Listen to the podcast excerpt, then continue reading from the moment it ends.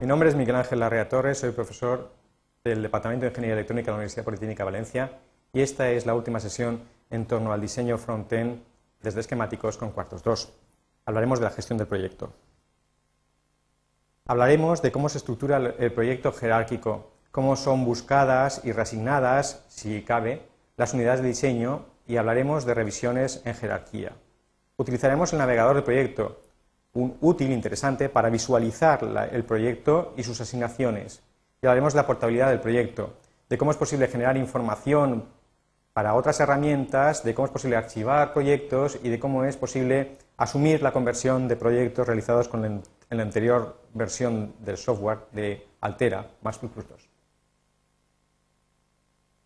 Nuestro proyecto ya era a la sazón un diagrama de bloques completo, donde teníamos nuestro acumulador, que tantas veces hemos visto, como el comparador. Navegar en el proyecto es muy sencillo. Se hace desde Project Hierarchy Down. Y en Project Hierarchy Down podemos observar eh, cómo está constituido nuestro circuito compare.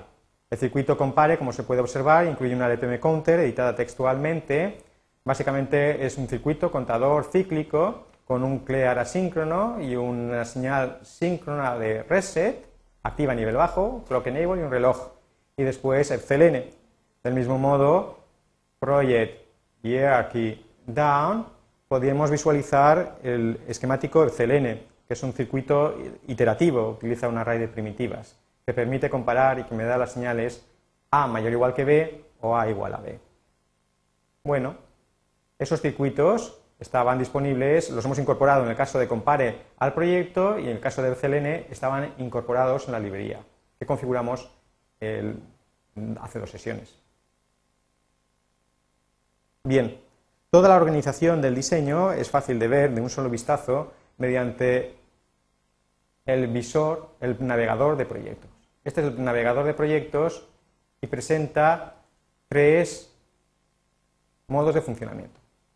Eh, este modo es el modo jerarquía, donde se ven el proyecto, root, con el dispositivo sobre el cual vamos a trabajar. Nosotros seleccionamos en device, podemos cambiar la familia del dispositivo o incluso decirle al software que en la próxima compilación escoja automáticamente el más pequeño en el cual cupiese nuestro diseño.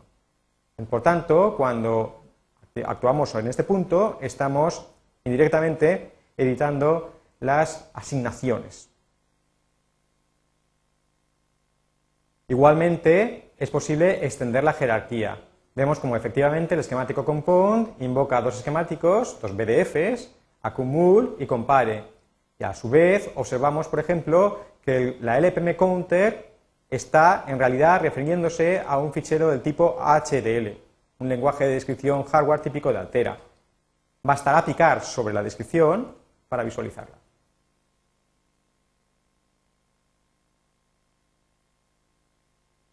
Con el botón de la derecha podemos cerrarla. Y hemos visto cerrado el Project Navigator. Para cerrar esta tendríamos que actuar aquí. Muy bien. También es posible eh, realizar asignaciones con los ficheros involucrados en diseño. Aquí estaríamos editando en Assignments, Settings, los ficheros involucrados.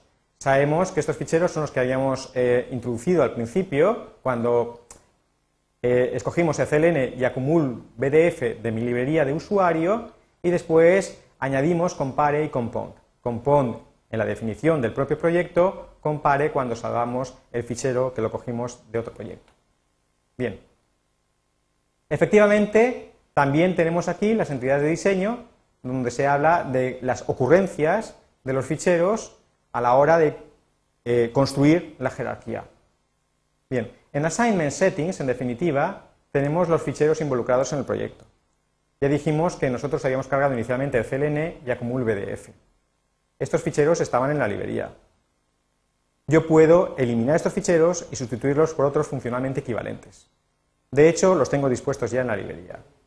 Podría seleccionarlos y eliminarlos.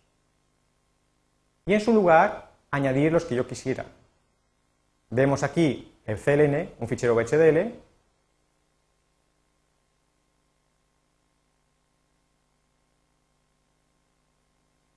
y también acumul.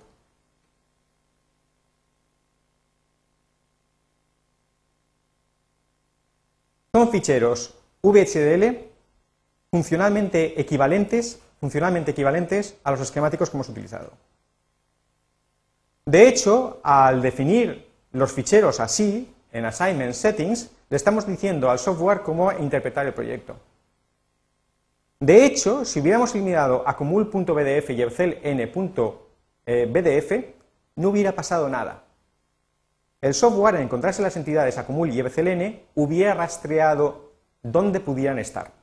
Primero miraría en el subdirectorio del proyecto, después en la base de datos del proyecto, después en las librerías de usuario, mylib en nuestro caso, después en las librerías de tipo global que hubiéramos podido definir, todavía no hemos hablado de ellas, y por último en la librería del sistema. Si hago así OK, en, definitiva he definido un nuevo proyecto totalmente distinto, puesto que su organización jerárquica va a ser diferente. es una nueva revisión del proyecto. Las revisiones tienen la información de carácter lógico, nosotros hemos modificado la información de carácter lógico al alterar la jerarquía, y las asignaciones. Las asignaciones de tipo físico, por ejemplo el dispositivo, los pines, no los hemos tocado. Tiene sentido que creemos una nueva revisión para estas nuevas asignaciones, Así que hago project, revisions, y voy a crear la nueva revisión. La voy a llamar compound. perdón, underscore vhdl. Le digo que OK y ahora voy a compilar. Es importante lo que he dicho. Si n o acumul.vhd no hubieran sido añadidos a nuestro proyecto, no importa, porque el propio software, en el rastreo de entidades de diseño, las habría encontrado y entre el VHDL, una descripción hardware textual, y el esquemático hubiera tenido prioridad el VHDL. Voy a compilar.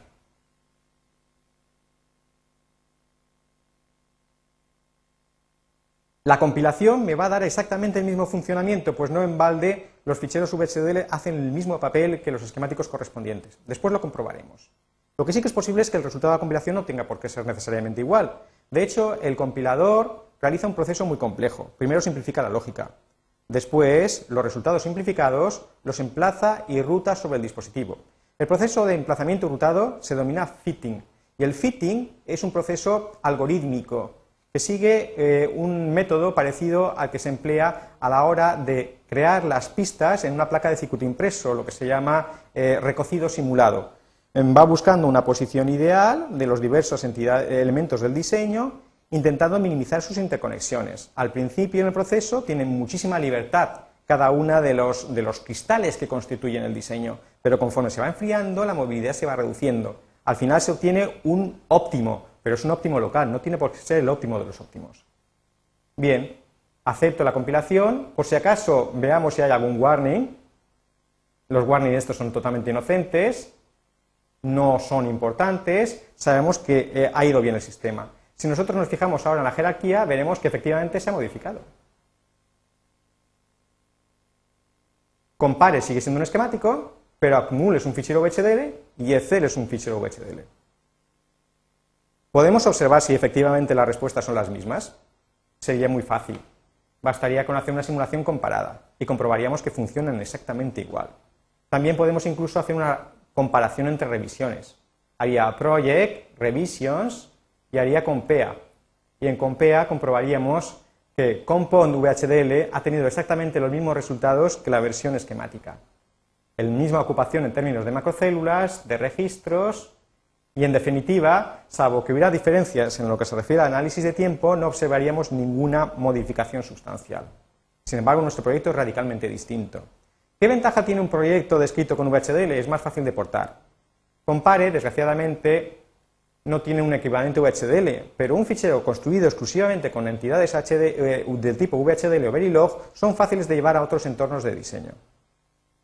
Para obtener una descripción VHDL estructural de un diagrama de bloques, cogeríamos aquí en File y haríamos Create Update. Create HDL Design File for Current File crearía una descripción VHDL o Verilog del diagrama de bloques. como toda descripción ASCII, sería más fácil de portar a otro entorno. Tendría la restricción de que el VHDL de Altera es un subset del VHDL y además hace un uso extensivo de LPMs que no tienen por qué ser compartidas con otros entornos de diseño VHDL. Sin embargo, este es un modo de migrar nuestro diseño a otro entorno.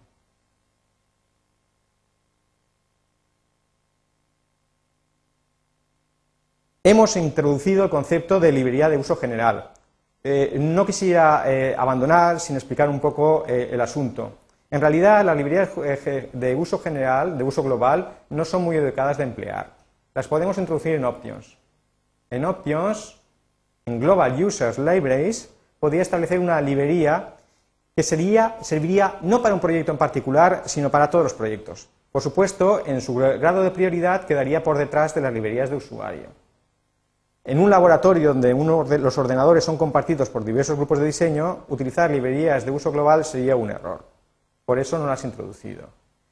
Más abajo, en términos de prelación sobre las librerías de uso global, estarían las librerías del sistema. Nos encontraríamos con las librerías de LPMs, de primitivas, etc. Bien, hemos dicho que el proceso de compilación es un proceso complejo y como cuando uno ruta una placa de circuito impreso, los resultados pueden ser mejores o peores hay veces en que queremos conservar el resultado de la compilación, porque no siempre una, recompilación supone una mejora. Para guardar estas instantáneas del proyecto, podemos hacer project copy project. En project copy project tendríamos una copia del proyecto tal cual. Podríamos así trabajar, podríamos así salvar nuestros resultados mientras seguimos compilando, modificando asignaciones físicas o las que afectan a la síntesis o al fitting. También es interesante Project Archive Project. En Project Archive Project podríamos archivar la última revisión del proyecto. Esta se podría guardar, incluso con los datos de la base de datos. Guardar la base de datos es fundamental para salvaguardar los resultados de la última compilación. Si no se quieren utilizar, podríamos incluso personalizar aquellos ficheros que queremos guardar. Se incluirían, por supuesto, las entidades de diseño invocadas en las librerías de usuario y otros muchos ficheros innecesarios podrían ser eliminados.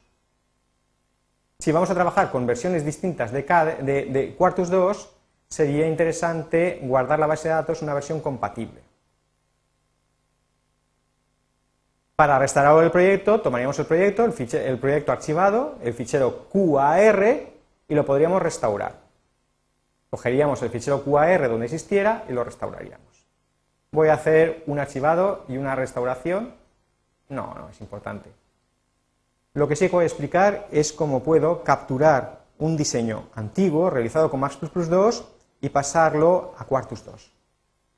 Esto se realiza aquí, en File, en File yo puedo utilizar Convert Max 2 Project. Bien, existe un proyecto, lo tengo por ahí, que es el S3, que es un proyecto hecho con Max 2. Voy a buscarlo. Aquí está. La cabeza del proyecto en, un diseño Max 2 es el fichero de asignaciones o configuración, este que utiliza un personajillo muy curioso, que por cierto no tiene nada que ver con el software, el de fichero de, la gente Microsoft. Cojo compound y a partir de este fichero se generará el fichero QPF que define el proyecto. Por supuesto, la revisión coincidirá con el nombre del proyecto y con el tope de la jerarquía.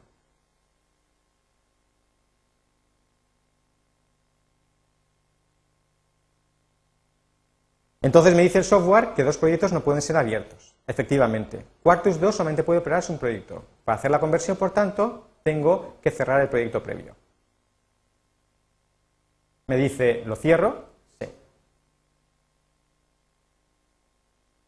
Ya se ha convertido nuestro diseño. Nuestro diseño más plus 2 ya está accesible. Hago File Open y en la carpeta S3 puedo observar los típicos esquemáticos de más 2, formato GDF. Voy a coger Compound para verlo. Podemos verlo perfectamente con el editor del diagramas de bloques de Quartus 2. Es importante advertir, es importante advertir que el editor de diagramas de bloques de Quartus 2 puede leer ficheros GDF, pero no puede escribir ficheros GDF. Por tanto, si cojo este fichero y lo guardo, se guardará con formato BDF. Puedo también navegar en jerarquía, project, hierarchy, y como no hemos compilado, no existe jerarquía, tendría que compilar. Así pues, voy a compilar.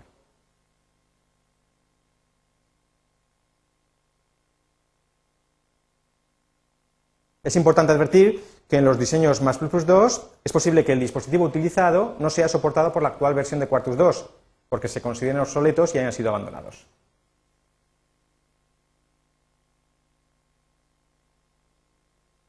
Bien, en Compound GDF podemos ver, por ejemplo, Acumul, nuestro viejo conocido, hago Project Hierarchy Down, y he introducido aquí Acumul para que vean ustedes cómo se realizaban diseños por parte de antiguos diseñadores. De hecho, las librerías, tanto las de Plus2 como las de Quartus 2, incluyen componentes denominados Old Style Macrofunctions. Son componentes de la familia TTL que tienen sus equivalentes físicos con componentes discretos, componentes of the self. Por ejemplo, el 74283 es un sumador, el 741175 es un registro. Estos eh, símbolos están disponibles en la librería de Quartus 2 y pueden ser utilizados. Bien por aquellos diseñadores que quieran migrar diseños de lógica discreta a lógica programable, bien por aquellos que eh, este, eh, tengan una mentalidad anticuada y prefieran utilizar, en este caso, un sumador estándar a una LPM. Bien, lo único que cabe decir en este tipo de conversiones es recordar que cuando compon GDF sea guardado, se convertirá en un diagrama de bloques y será asignado automáticamente al proyecto. El problema entonces será en que habrá dos entidades con el mismo nombre y descripciones distintas. El compilador no admite semejante cosa. Tendremos que retirar del fichero de asignaciones el antiguo fichero GDF y adoptar el BDF como el nuevo. Y con esto ha terminado todas mis explicaciones en torno a la captura de diseños mediante captura de esquemáticos en Quartus 2. Muchas gracias.